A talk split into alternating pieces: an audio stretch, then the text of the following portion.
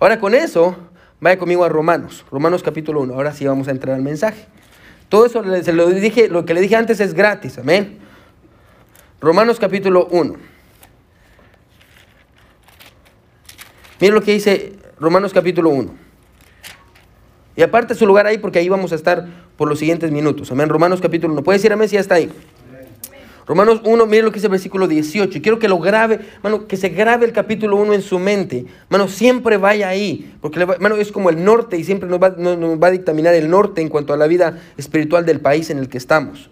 Miren lo que dice Romanos 1, 18. Dice, porque la ira de Dios se revela desde el cielo contra toda impiedad y justicia de los hombres que detienen con, con injusticia la verdad. Porque lo que Dios se conoce les es manifiesto pues Dios se lo manifestó. A propósito, bueno, no hay nadie en este mundo que pueda decir que Dios no le manifestó su gloria. Los mayas, los aztecas, con el simple hecho de salir y ver la gloria de Dios o la creación, deberían de entender que hay un creador. Es lo que dice este pasaje. Nadie tiene excusas delante de Dios. Porque las cosas invisibles de Él, su eterno poder y deidad, se hacen claramente visibles desde la creación del mundo, siendo entendidas por medio de las cosas hechas, de modo que no tienen excusa. Y mire qué empieza a decir ahora pues habiendo conocido a Dios, no le glorificaron como Dios, ni le dieron gracias, sino que se envanecieron en sus razonamientos y su necio corazón fue entrenebrecido.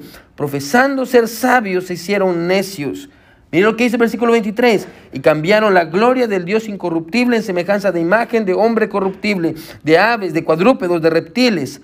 Por lo cual Dios, escuche, por lo cual también Dios los entregó a la inmundicia en las, concupiscencias de sus corazones, de modo que deshonraron entre sí sus propios cuerpos, ya que cambiaron la verdad de Dios por la mentira, honrando y dando culto a las criaturas antes que al Creador, el cual es bendito por los siglos. Amén. Versículo 26. Por esto Dios los entregó a, a pasiones vergonzosas, pues aún sus mujeres cambiaron el uso natural por el que es en contranaturaleza. Versículo 27.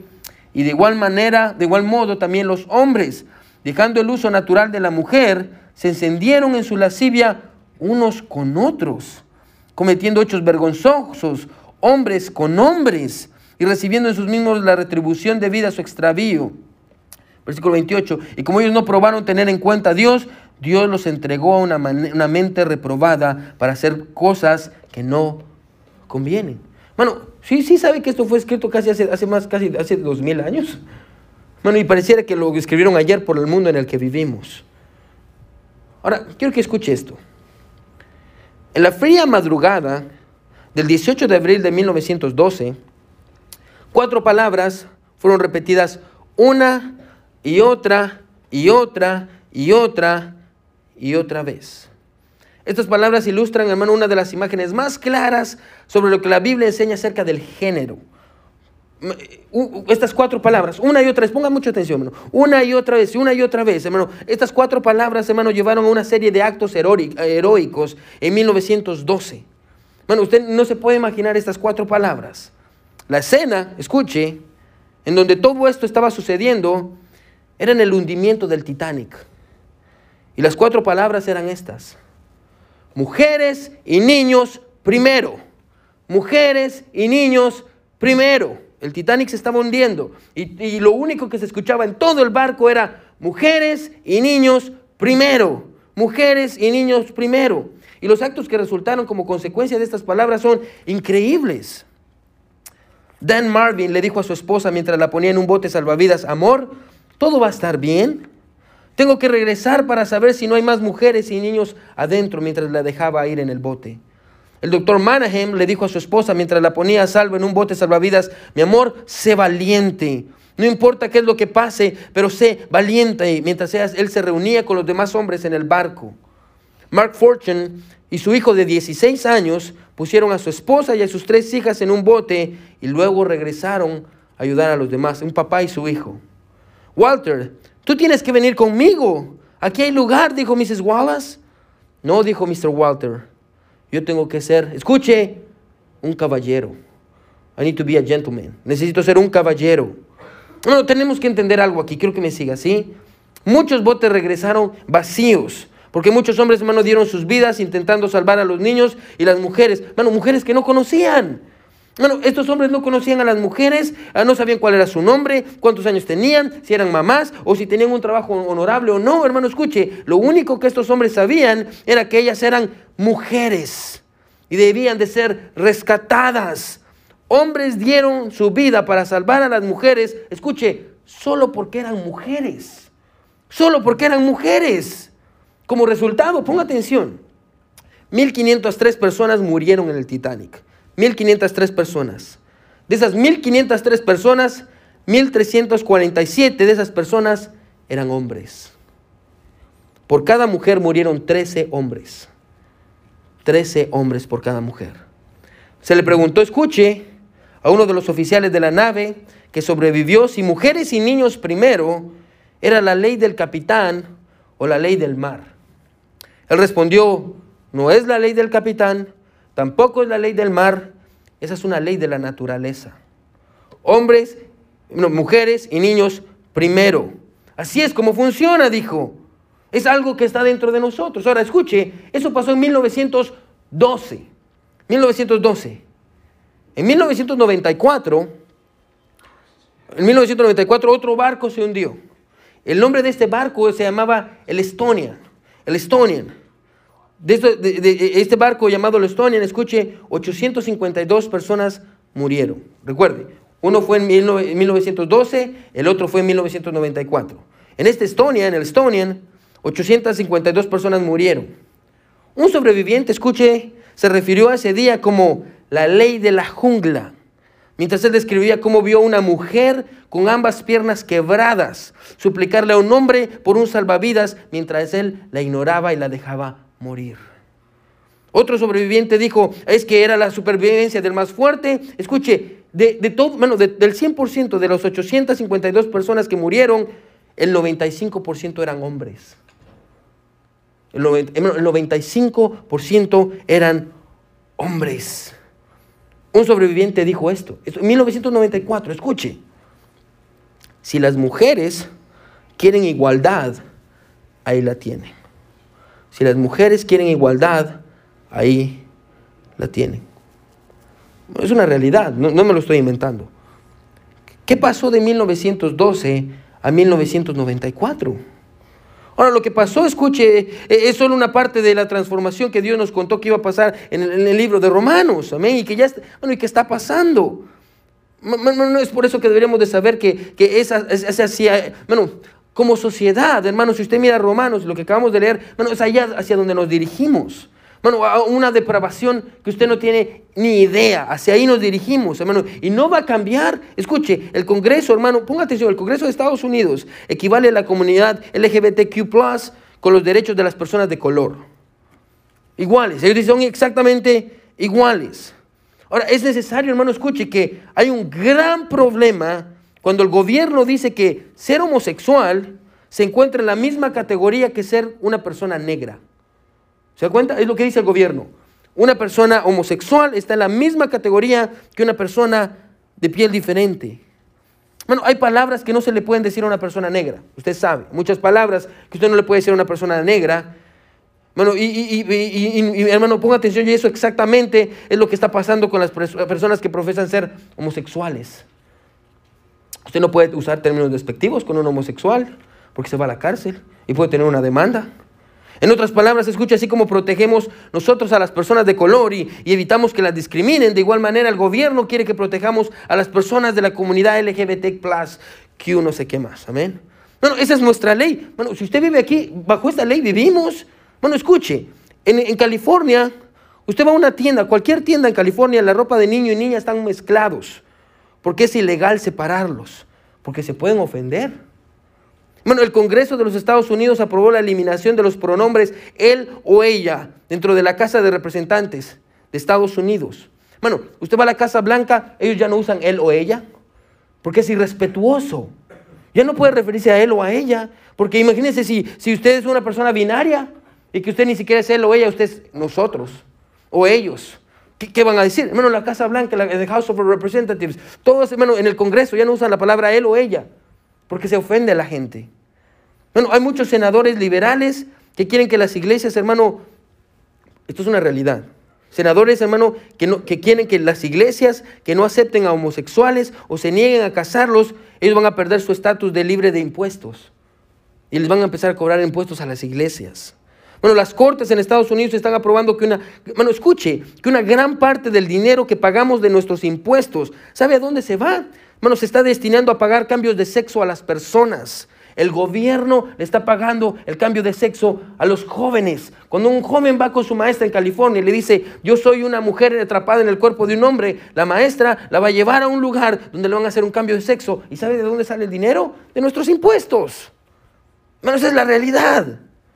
Conozco un doctor aquí en Tulsa, hermano, ah, que, que lo despidieron, hermano.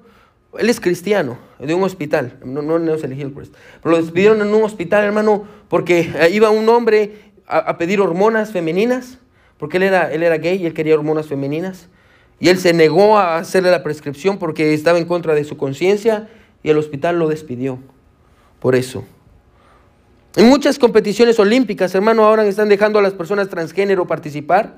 Bueno, usted, usted puede escuchar corredoras, mujeres corredores, decían, oh, yo siempre ganaba trofeos, pero ahora porque hay hombres transgénero que dicen que son mujeres, obviamente los hombres están, tienen diferencias a las mujeres. Adivine quién está ganando todas las, las competencias. Los hombres que quieren ser mujeres. Bueno, ya no se puede tener, bueno, ya, no, ya no hay Boy Scouts en Girl Scouts, porque ahora ya solo hay Scouts.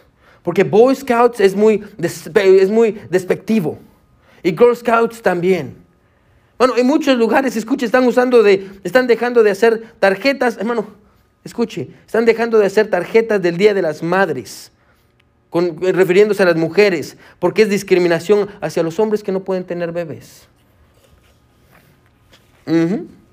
Los hombres se sienten mal porque no pueden tener bebés y porque están diciéndole feliz Día de las Madres y yo no puedo.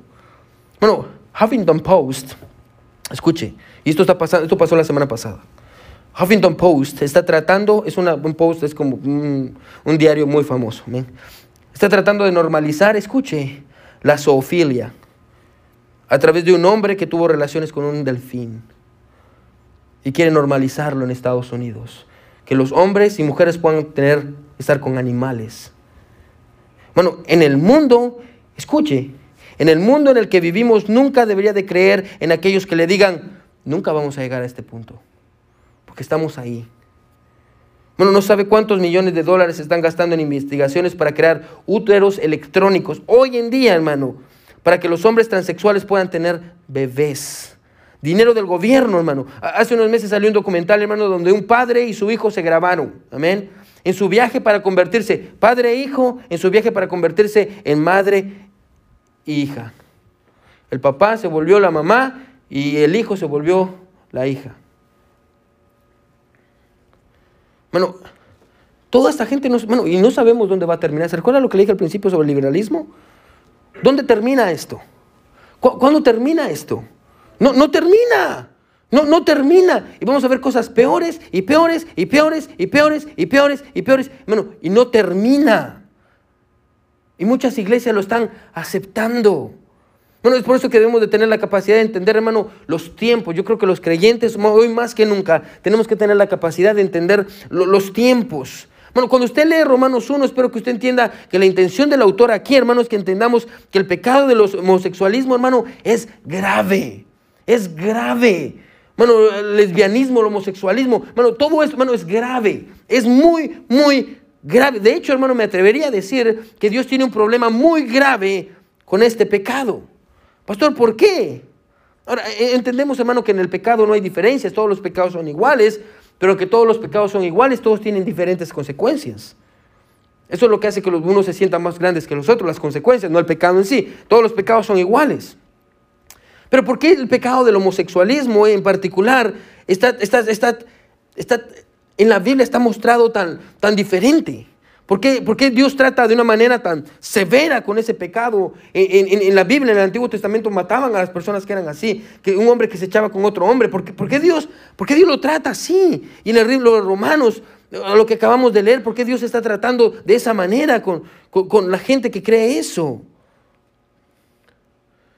¿Por, ¿Por qué Dios tiene un desdén muy particular en cuanto al desvanecimiento de los géneros?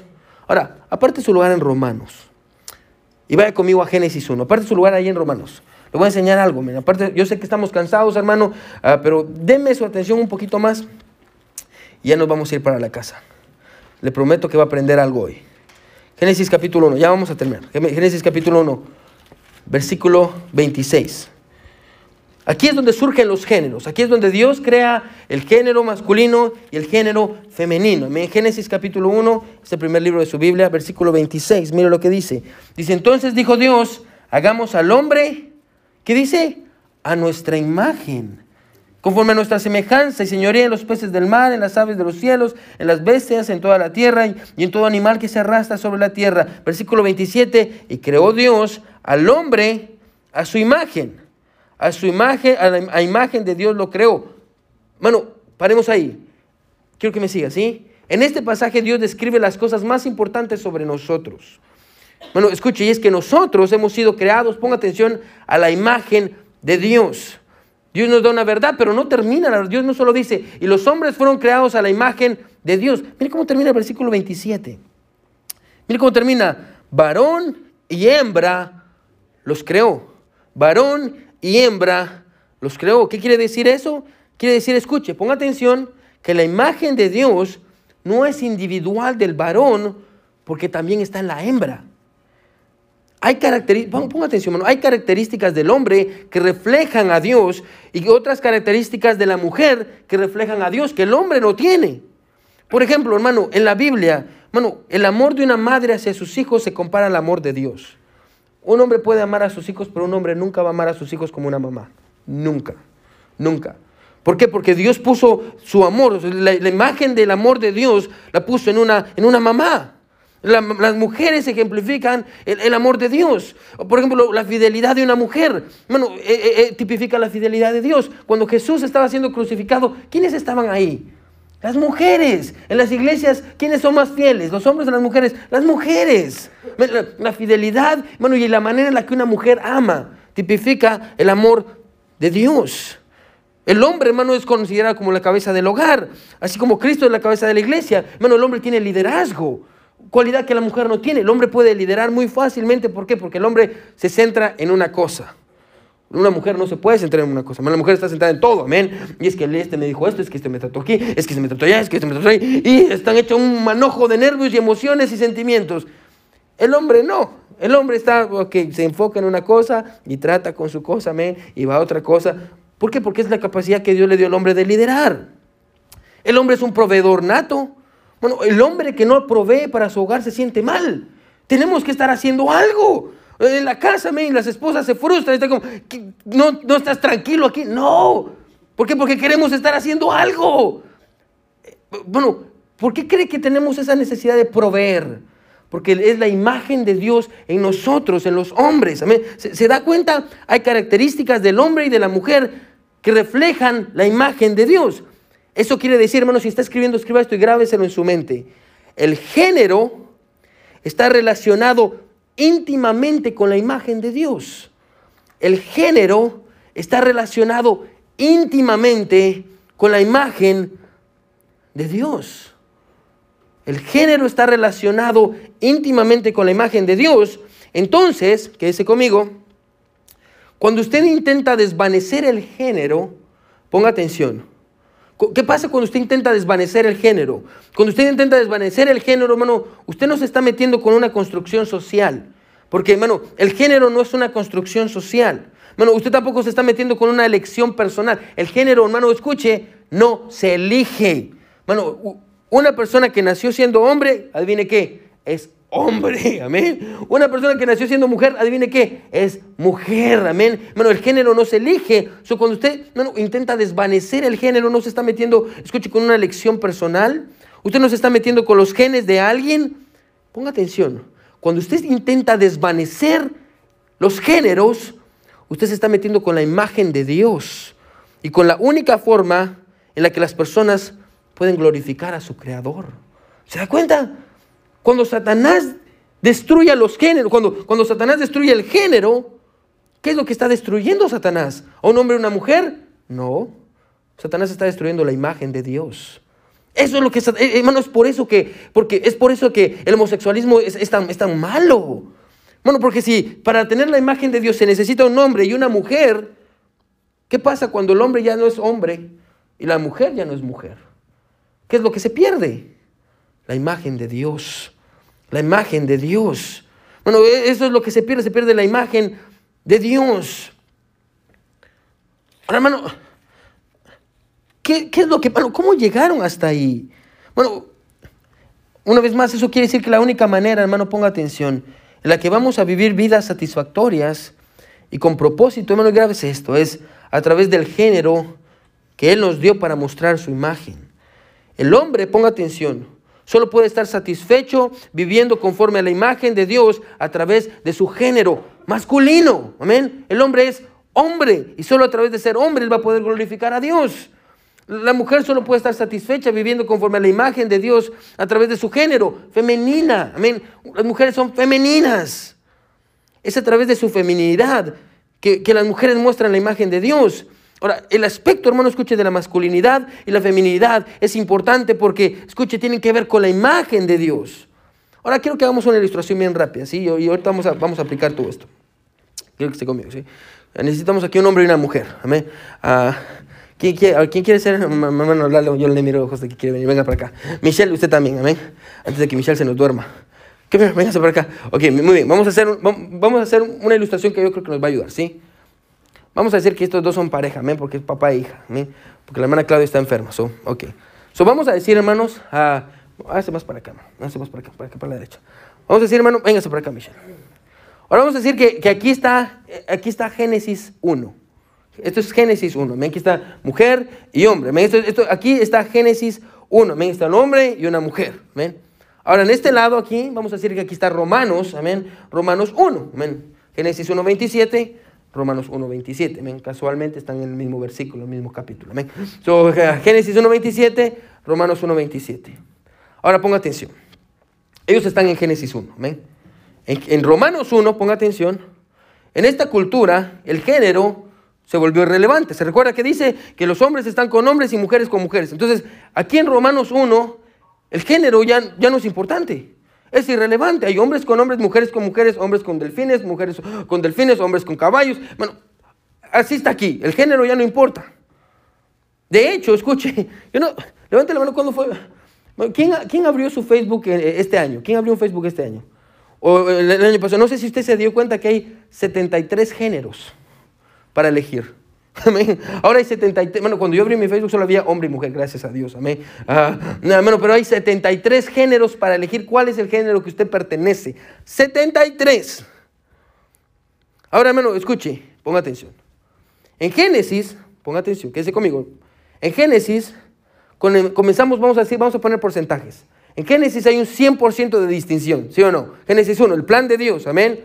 Hombre, mujer, ¿sí o no? 100% distinción. En Romanos, 0% distinción. Hombres son mujeres, las mujeres son hombres, 0% distinción. Ahora quiero que mire algo. Ponga atención. Génesis 1, Romanos 1. Ahora, ¿cómo pasaron de aquí a aquí?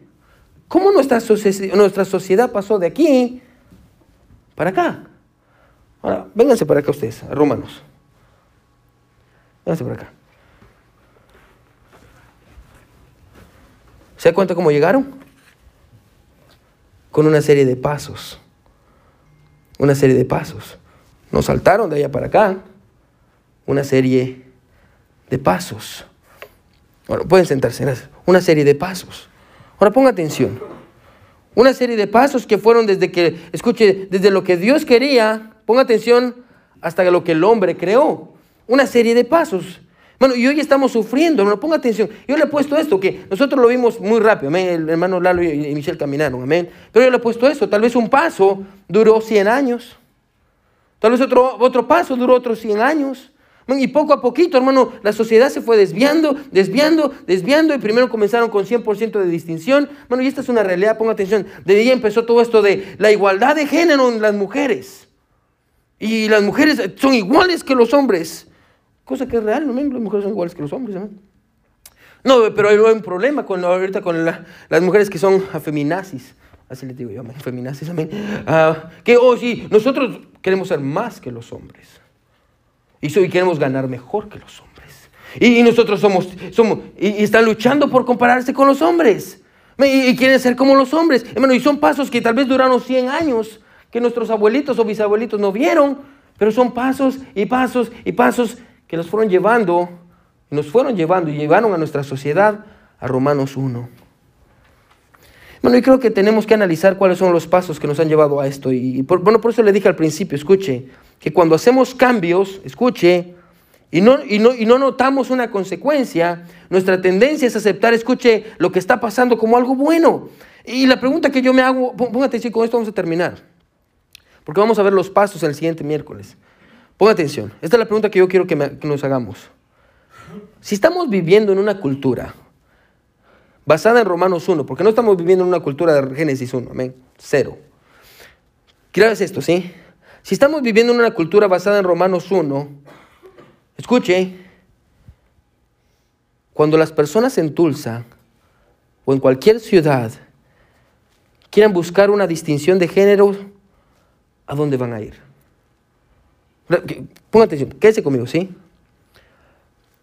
En Tulsa, ¿quién le va a describir, quién, quién les va a describir a las personas cómo se mira una mujer y cómo se mira un hombre? ¿Quién, quién les va a enseñar a las jovencitas que viven en el mundo toda su vida y que ellas saben y conocen que hay oh, lesbianas, hay queer, hay eh, binarios y todo esto? Y, y- y hay 73 géneros para elegir. ¿Quién les va a enseñar a estas jovencitas cómo se mira una mujer piadosa? ¿Qui- ¿Quién le va a enseñar a los niños, amén, cómo se mira un hombre? Escuche, ¿quién le va a enseñar a una cultura confundida? Escuche, cómo se viste una mujer, o cómo se conduce una mujer, o qué significa ser una dama. En una cultura confundida, con 73 tipos de géneros, ¿quién le va a enseñar a toda esa gente cómo se mira una mujer piadosa? ¿Cómo se conduce una dama? ¿Cómo se viste una dama? ¿Quién les va a enseñar? O en una cultura confundida, ¿quién le va a enseñar a un hombre cómo se mira un hombre? ¿Cómo se conduce un hombre? ¿Qué significa ser, escuche, un caballero? ¿Quién les va a enseñar? ¿Quién le va a enseñar a las personas del mundo que viven confundidos? Escuche, ¿cuál era el plan original de Dios? ¿Quién le va a enseñar eso a la cultura? ¿Quién se lo va a enseñar? ¿No se supone que Jesús le dijo a sus discípulos, escuche, ustedes son la sal de la tierra? ¿Ustedes son la luz del mundo? ¿No, no, no, sé, ¿no lo, lo- leímos al principio? Bueno, ¿qui- ¿quién, quién le va a enseñar al mundo? Cuando el mundo, hermano, vivimos en una sociedad confundida, donde la gente, un niño que se levanta y tiene dos papás, o tiene dos mamás, y va a la escuela y sus amigos son iguales. Y él dice un día, ok, yo quiero saber cuál es el diseño original del hogar. Hace unos días estaba hablando con una, una mujer que primero iba a venir el domingo a la iglesia. Ella es de Argentina y me dice, ah, me dice, pastor, yo llevo 20 años viviendo en Tulsa. Y nunca he ido a una iglesia ni, ni nada. Nosotros somos, si usted quiere verlo así, somos bien liberales. Pero yo llegué a un punto, dice, donde ya me cansé de la vida en la que estoy viviendo. Entonces estaba, necesito algo diferente, necesito saber si hay un Dios. Y fui al Facebook y encontré una publicación de Iglesia Bautista del Camino. Y yo dije, ellos, escuche, es lo que me dijo, ellos me van a decir cómo se mira una buena vida. Y por eso va a venir el domingo a la iglesia. Porque va a venir a ver aquí qué hay especial en una iglesia. ¿Cómo se mira? Bueno, vivimos en una cultura confundida, escuche, en una cultura confundida que ellos no saben eh, en cuanto a los géneros. Y el único lugar, ponga atención, el único lugar en el que la sociedad va a ver cómo se mira el diseño original de Dios es en nuestra iglesia. Amén, es en la iglesia. El único lugar donde un joven confundido, hermano, con los géneros va a aprender que es un hombre y que es una mujer, es en la iglesia.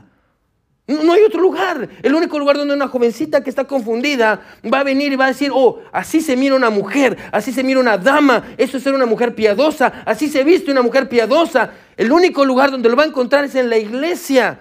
Vivimos en un mundo lleno de oscuridad y en el único lugar donde se supone que hay luz es en la iglesia.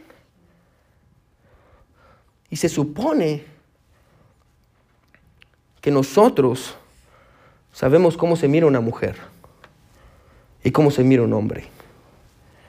Ahora, hermano, déjeme, decirle esto. ¿Lo sabemos? ¿Lo sabemos? Hermano, ¿usted sabe cómo se mira un hombre? Hermana, ¿usted sabe cómo se mira una mujer? Jovencita, ¿usted sabe cómo se mira una mujer? Cuando las personas vienen a la iglesia el domingo, hermana, las mujeres saben cómo se viste una mujer piadosa. Cuando viene una mujer el domingo a la iglesia y entra y se sienta y dice, oh, oh, así se viste una mujer que ama a Dios. ¿Es lo que dicen? ¿O solo ven a una mujer que está intentando vestirse sensualmente para llamar la atención que no tiene en su casa? ¿Es eso lo que ve la gente cuando viene a la iglesia? Bueno, porque yo estoy muy preocupado. Bueno, no sabe cuán preocupado estoy. Bueno, porque yo conozco jovencitas que están aquí, hermano, que yo miraba cómo se vestían antes, cómo venían a la iglesia los domingos y venían de una manera bien modesta y que querían servir a Dios. Y desde hace unos meses ya no se visten así. Ya, no, ni intentan vestirse para Dios los domingos. ¿Y sabe por qué? Porque miran para todos lados y miran para acá y las hermanas de la iglesia se visten exactamente igual. Y no hay una diferencia. Y no hay una diferencia. Bueno, y me parte el corazón ver eso. Porque yo no quiero que nuestra iglesia vaya hacia ese lugar. yo no quiero que destruyamos la iglesia. Bueno, yo quiero que las jovencitas digan, ok, yo quiero aprender cómo se viste una mujer piadosa, no con pantalones que están súper pegados. Bueno, no, no se visten así. Bueno, no está bien. Bueno, se supone que nosotros tenemos que darle el ejemplo no solo a la gente de nuestra iglesia, sino que a la gente que viene afuera. Ay, pastor, pero es que Dios quiere algo más que la vestimenta. Quiere nuestro corazón. Mano, yo le garantizo esto. Si Dios tuviera su corazón, usted cambiaría su vestimenta. Si Dios tuviera su corazón. Oh, pastor, pero es que yo quiero verme de una manera más sensual. Así se mira una mujer. Así se mira un hombre, hermano. Hombres que ni quieren venir a la iglesia, que andan luchando, que andan quejándose y que siempre son los mismos hombres que sirven. Que se levantan el domingo y vienen a la iglesia como cualquier día.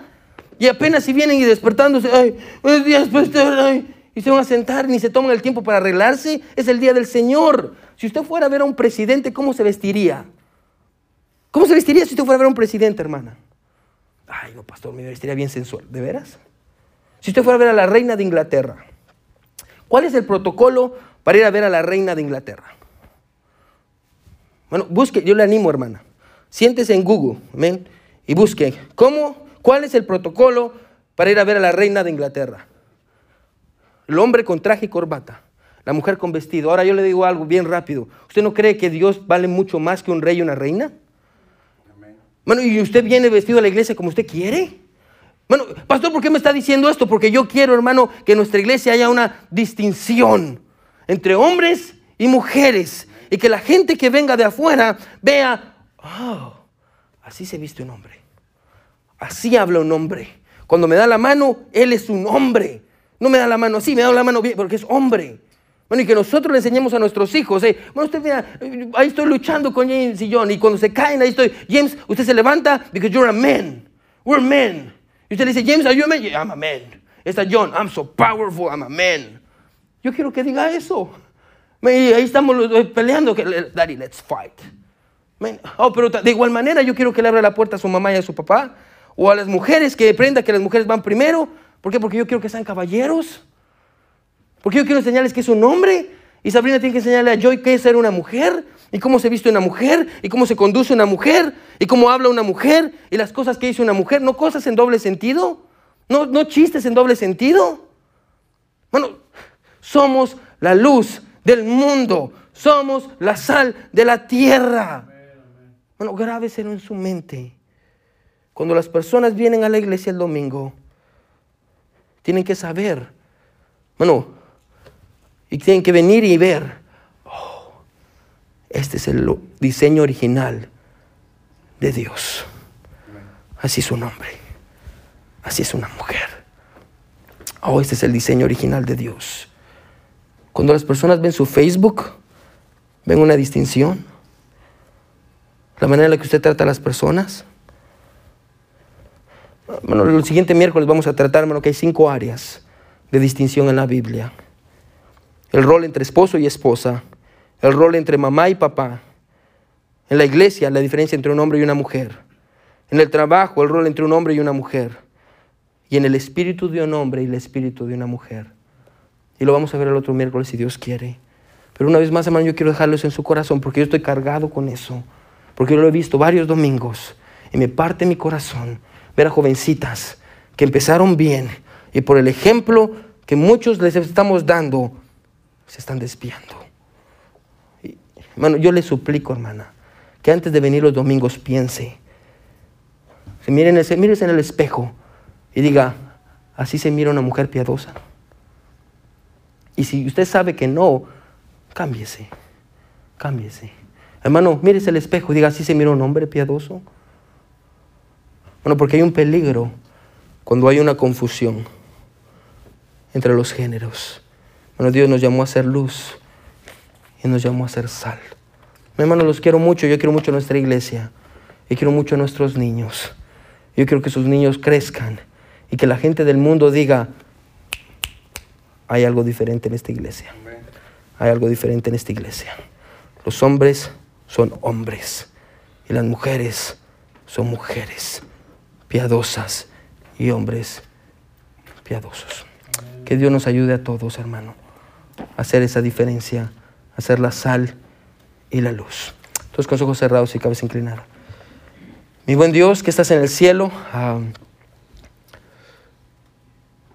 Señor, ah, Dios, yo tengo una carga, Padre eterno, por, por los jóvenes, Dios. Dios, me aparte mi corazón ver a jovencitas, Señor, que comenzaron bien. Dios, yo las miraba, que tenían un amor por ti, Dios, y hoy no están haciendo lo que tienen que hacer. Dios, y hoy dejaron de vestirse para ti, mi Dios, porque miran malos ejemplos, Dios. Jóvenes, Padre eterno, que miran malos ejemplos, otros hermanos, Dios. Señor, ayúdanos a ser una iglesia cerca a tu corazón.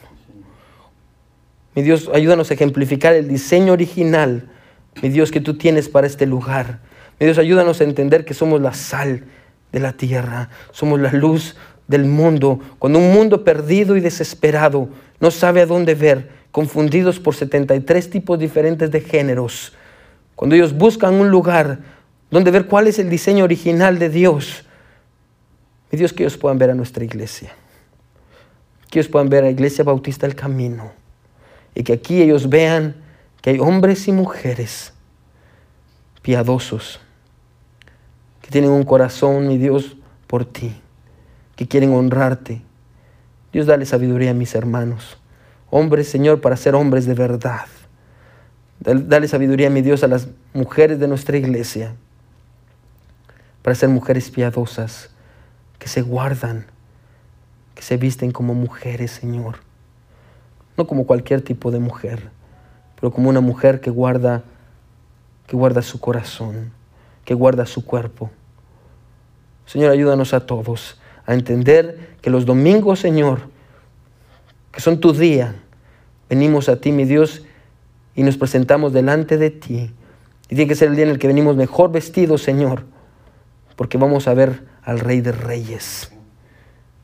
Señor, graba todo esto en nuestros corazones y que no salgamos, mi Dios, de la misma manera en la que entramos, Dios.